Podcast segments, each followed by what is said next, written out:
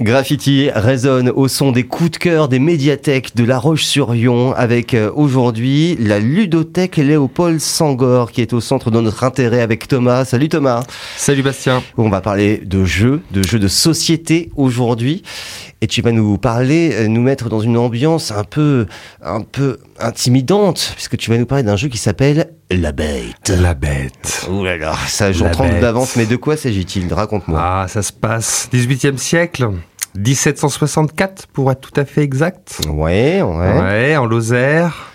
D'accord. Ça parle déjà un événement qui a eu lieu, qui est rentré dans l'espèce de culture populaire française. Ça me fait penser à un film, ça, avec Samuel exact, Ouais. exactement, le pacte des loups. Le pacte des loups, on parle du Gévaudan. La, bête, bête du la Gévaudan. Bête du Gévaudan. Dans un jeu de société. Dans un jeu de société, première fois que le thème est traité. Euh, premier salut déjà. Et une petite maison d'édition, Multivers, un de leurs premiers jeux, qui sort, ça, la bête, il y a six mois. Première création d'un auteur de jeu qu'on n'avait pas entendu parler, Charlec, pour son pseudo, Mhm. et magnifiquement illustré par Anne et Seb. Le fonctionnement de, de ce jeu. euh, Alors, de quoi on parle voilà, de quoi- Est-ce que c'est un De jeu de rôle Est-ce que c'est un jeu de plateau Alors c'est bien, c'est c'est bien un jeu de plateau et il s'appuie sur un vieux jeu que tout le monde a connu, qui s'appelait Scotland Yard ou Mister X. C'est un des vieux jeux français qui existent depuis 30 ans dans les supermarchés. Tout le monde y a joué d'une manière ou d'une autre. Bon, on, y a tous joué quand on était On petit. retrouve pas mal en braderie maintenant. Exactement, exactement. Donc la bête est est basée dessus et en fait c'est très simple. Un joueur va incarner la bête du Gévaudan. Mhm. Et le jeu part du postulat qu'on ne sait pas ce qu'est la bête.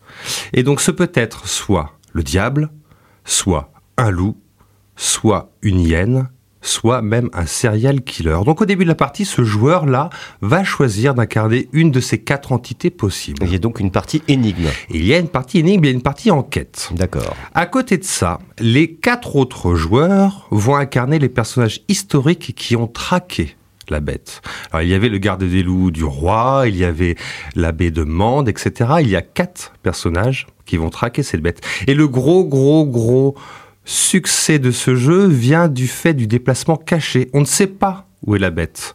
On ne voit seulement que les traces. Et les traces, ce sont les morts.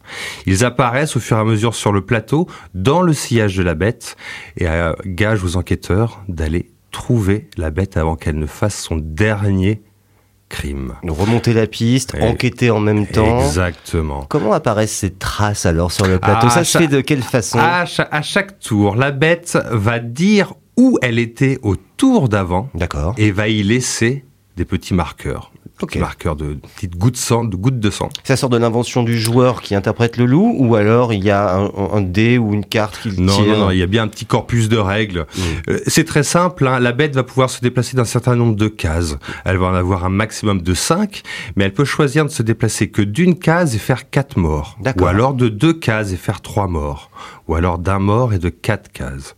But du jeu pour elle, au bout des 3 ans, qui correspond à 3, à 3 tours de jeu, hein, faire 25 victimes, qui est malheureusement le score, entre guillemets, historique de la bête du Gévaudan. En 3 ans, 25 victimes, avec un mystère qui n'est toujours pas résolu. Donc soit la bête gagne la partie et donc les quatre autres joueurs bon bah s'en vont hein, voilà ou alors sinon l'enquête continue et leur rôle est de trouver ce qu'est la bête Exactement. et où elle se trouve. Exactement.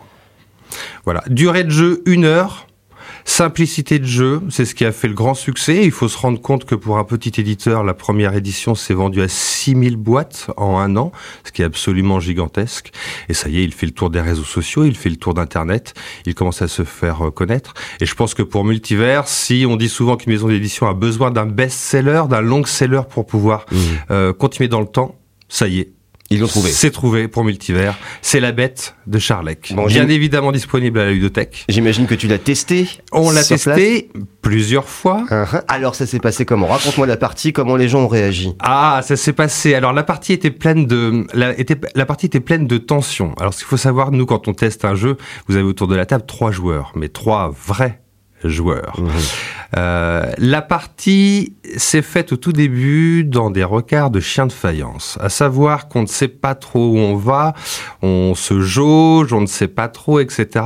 Et plus le temps passe, plus la pression se met sur la bête, car elle commence à être entourée, on, ses mouvements commencent à être limités, Mhm. son identité commence à poindre. Ah ouais. Donc il y a un stress qui monte au fur et à mesure. Et au tout début de la partie, si le stress est du côté enquêteur, parce qu'on n'a absolument aucune piste, rien du tout, au fur et à mesure, au bout de 30 minutes, on le sent qui bascule, qui bascule, qui bascule, qui bascule. Et la partie s'est jouée au dernier coup de cartes, car il y a des petites cartes à jouer. Au dernier coup de carte, ce qui est gage d'un jeu extrêmement bien équilibré, ce qui est le plus compliqué à faire dans les jeux comme ça, déplacement secret. Réussite totale de Charlec pour son premier jeu. Un grand bravo et un grand coup de cœur de la ludothèque. À vous de vous jouer, de vous lancer à la poursuite de la bête. Direction de la ludothèque Léopold Sangor. Merci beaucoup Thomas et à très bientôt pour un nouveau coup de cœur autour des jeux de société. À bientôt. À bientôt.